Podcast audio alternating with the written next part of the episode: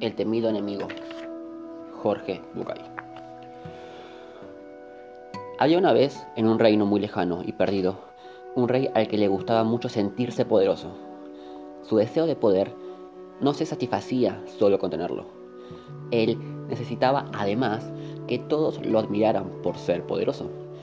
Así como la madrastra de Blancanieves no le alcanzaba con verse bella, también él necesitaba mirarse a un espejo que le dijera lo poderoso que era. Él no tenía espejos mágicos, pero contaba con un montón de cortesanos y sirvientes a su alrededor, a quienes preguntarle si era el más poderoso del reino. Invariablemente, todos le decían lo mismo. Alteza, eres muy poderoso, pero tú sabes que el mago tiene un poder que nadie posee. Él conoce el futuro. En aquel tiempo, alquimistas, filósofos, pensadores, religiosos y místicos eran llamados genéricamente magos. El rey estaba muy celoso del mago del reino, pues aquel no solo tenía fama de ser un hombre muy bueno y generoso, sino que además el pueblo entero lo amaba, lo admiraba y festejaba que él existiera y viviera allí. No decían lo mismo del rey. Quizás porque necesitaba demostrar que era él quien mandaba. El rey no era justo, ni ecuánime, y mucho menos bondadoso. Un día, cansado de que la gente le contara lo poderoso y querido que era el mago, o motivado por esa mezcla de celos y temores que genera la envidia, el rey urdió un plan. Organizaría una gran fiesta en la cual invitaría al mago. después de la cena, pediría la atención de todos. Llamarían al mago al centro del salón y delante de los cortesanos le preguntaría al mago si era cierto que sabía leer el futuro. El invitado tendría dos posibilidades. Decir que no, defraudando así la admiración de los demás, o decir que sí, confirmando el motivo de su fama. El rey estaba seguro de que escogería la segunda posibilidad. Entonces le pediría que le dijera la fecha en la que el mago del reino iba a morir. Ese día, este daría una respuesta. Un día cualquiera, no importaba cuál. En ese mismo momento, el rey planeaba sacar su espada y matarlo. Conseguiría con esto dos cosas de un solo golpe. La primera, deshacerse de su enemigo para siempre. La segunda, demostrar que el mago no había podido adelantarse al futuro, ya que se había equivocado en su predicción. Se, acabaría, se acabarían en una sola noche el mago y el mito de sus poderes. Los preparativos se iniciaron enseguida y muy pronto el día del festejo llegó. Después de la gran cena, el rey hizo pasar al mago al centro y le preguntó, ¿Es cierto que puedes leer el futuro? Un poco, dijo el mago. ¿Y puedes leer tu propio futuro? preguntó el rey. Un poco, dijo el mago. Entonces quiero que me des una prueba, dijo el rey. ¿Qué día morirás? ¿Cuál es la fecha de tu muerte? El mago sonrió, lo miró a los ojos y no contestó. ¿Qué pasa, mago? dijo el rey sonriente. ¿No lo sabes? ¿No es cierto que puedes ver el futuro? No es eso, dijo el mago. Pero lo que sé no me animo a decírtelo. ¿Cómo que no te animas? Dijo el rey. Yo soy tu soberano y te ordeno que me, que me lo digas. Debes darte cuenta de que es muy importante para el reino saber cuándo perderemos a sus personajes más eminentes. Contéstame pues, ¿cuándo morirá el mago del reino?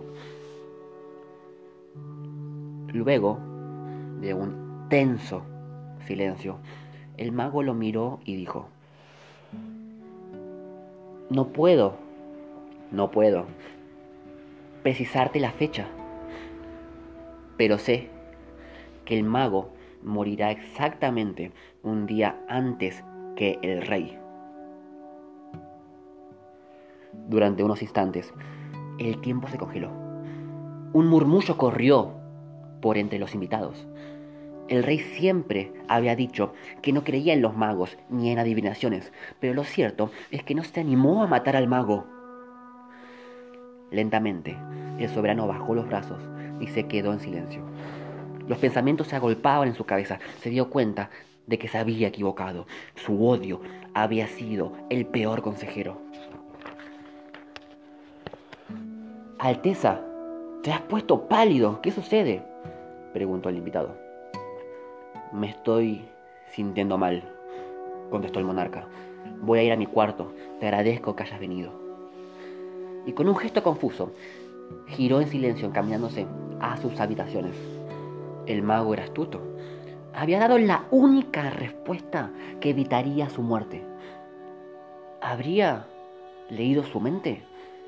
La predicción no podía ser cierta, pero y si lo fuera, estaba aturdido. Se le ocurrió que sería trágico que le pasara algo al mago camino a su casa. El rey volvió sobre sus pasos y dijo en voz alta, Mago, eres famoso en el reino por tu sabiduría. Te ruego que pases esta noche en el palacio, pues debo consultarte por la mañana sobre algunas decisiones reales. Majestad, será un gran honor, dijo el invitado con una reverencia. El rey dio órdenes a sus guardias personales para que acompañaran al mago hasta las habitaciones de huéspedes en el palacio y custodiasen su puerta asegurándose de que nada le pasara. Esa noche el soberano no pudo conciliar el sueño. Estuvo muy inquieto pensando qué pasaría si al mago le hubiese caído mal la comida, o si se hubiese hecho daño accidentalmente durante la noche, o simplemente le hubiera llegado su hora. Bien temprano, en la, mañana, el rey golpeó en las habitaciones de su invitado. Él nunca en su vida había pensado en consultar ninguna de sus decisiones, pero esta vez, en cuanto el mago lo recibió, hizo la pregunta. Necesitaba una excusa. Y el mago, que era sabio, le dio una respuesta correcta, creativa y justa.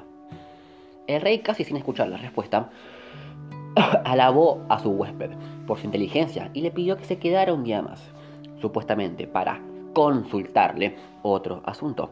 Obviamente el rey solo quería asegurarse de que nada le pasara. El mago, que gozaba de la libertad que solo conquistan los iluminados, aceptó. Desde entonces, todos los días, por la mañana o por la tarde, el rey iba hasta la las habitaciones del mago para consultarlo y lo comprometía para una nueva consulta al día siguiente. No pasó mucho tiempo antes de que el rey se diera cuenta de que los consejos de su nuevo asesor eran siempre acertados y terminara, casi sin notarlo, teniéndolos en cuenta en cada una de sus decisiones. Pasaron los meses y luego los años y como siempre, estar cerca del que sabe, vuelva al que no sabe, más sabio. Así fue. El rey, poco a poco, se fue volviendo más y más justo. Ya no era despótico ni autoritario. Dejó de necesitar sentirse poderoso y seguramente por ello dejó de necesitar demostrar su poder. Empezó a aprender que la humildad también podía tener sus ventajas empezó a reinar de una manera más sabia y bondadosa, y sucedió que su pueblo empezó a quererlo, como nunca lo había querido antes. El rey ya no iba a ver al mago investigando por su salud, iba realmente para aprender, para compartir una decisión y o simplemente para charlar. El rey y el mago habían llegado a ser excelentes amigos, hasta que un día, o más de cuatro años. De aquella cena, sin motivo, el rey recordó. Recordó que ese hombre, a quien consideraba ahora su mejor amigo, había sido su más odiado enemigo. Recordó aquel plan que alguna vez urdió para matarlo y se dio cuenta de que no podía seguir manteniendo este secreto sin sentirse un hipócrita. El rey tomó coraje y fue hasta la habitación del mago. Golpeó la puerta y apenas entró le dijo, hermano mío, tengo algo para contarte que me oprime el pecho. Dime, dijo el mago, y aliviana tu corazón. Aquella noche, cuando te invité a cenar y te pregunté sobre tu muerte, yo no quería en realidad saber tu futuro. Planeaba matarte frente a, a cualquier cosa que me dijeras.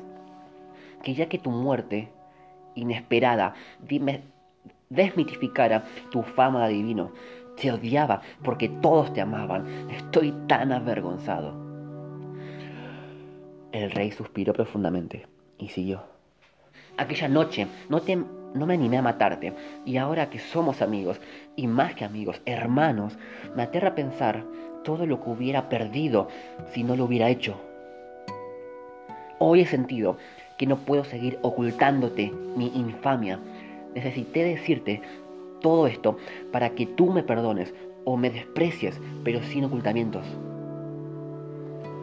El mago lo miró y le dijo, has tardado mucho tiempo en poder decírmelo, pero de todas maneras me alegra que lo hayas hecho, porque esto es lo único que me permitirá decirte que ya lo sabía. Cuando me hiciste la pregunta y acariciaste con la mano el puño de tu espada, fue tan clara tu intención que no hacía falta ser adivino para darse cuenta de lo que pensabas hacer. El mago sonrió y puso su mano en el hombro del rey. Como justa devolución de tu sinceridad, debo decirte que yo también te mentí, te mentí. Te confieso que inventé esa absurda historia de mi muerte antes de la tuya para darte una lección. Una lección que recién hoy estás en condiciones de aprender. Quizás la más importante cosa que yo te haya enseñado. Vamos por el mundo odiando y rechazando aspectos de los otros y hasta de nosotros mismos que creemos despreciables, amenazantes o inútiles. Y sin embargo, si nos damos tiempo, terminamos dándonos cuenta de lo mucho que nos costaría vivir sin aquellas cosas que en un momento rechazamos. Tu muerte, querido amigo, llegará justo, justo el día de tu muerte, ni un minuto antes. Es importante que sepas que yo estoy viejo y mi día seguramente se acerca. No hay ninguna razón para pensar que tu partida deba estar atada a la mía. Son nuestras vidas las que se han ligado, no nuestras muertes. El rey y el mago se abrazaron y festejaron, brindando por la confianza que cada uno sentía en esa relación que habían sabido construir juntos. Cuenta la leyenda que misteriosamente esa noche, esa misma noche, el mago murió durante el sueño. El rey se enteró de la mala noticia a la mañana siguiente y se sintió desolado. No estaba angustiado por la idea de su propia muerte. Había aprendido del mago a desapegarse hasta de su permanencia en este mundo. Estaba triste por la muerte de su amigo. ¿Qué coincidencia extraña había hecho que el rey le pudiera contar esto al mago justo la noche anterior de su muerte? Tal vez, de alguna manera desconocida, el mago había hecho que él pudiera decirle esto para poder quitarle su fantasía de morirse, de morirse un día después. Un último acto de amor para librarlo de sus temores de otros tiempos. Cuentan que el rey se levantó y que sus propias manos y que con sus propias manos cavó en el jardín bajo su ventana una tumba para su amigo, el mago. enterró allí su cuerpo y el resto del día se quedó al lado del montículo de tierra, llorando como solo se llora ante la pérdida de los seres más queridos. Y recién, entrada la noche, el rey volvió a su habitación. Cuenta la leyenda que esa misma noche, 24 horas después de la muerte del mago, el rey murió en su lecho mientras dormía. Quizá por casualidad, quizás por dolor, quizás para confirmar la última enseñanza de su maestro.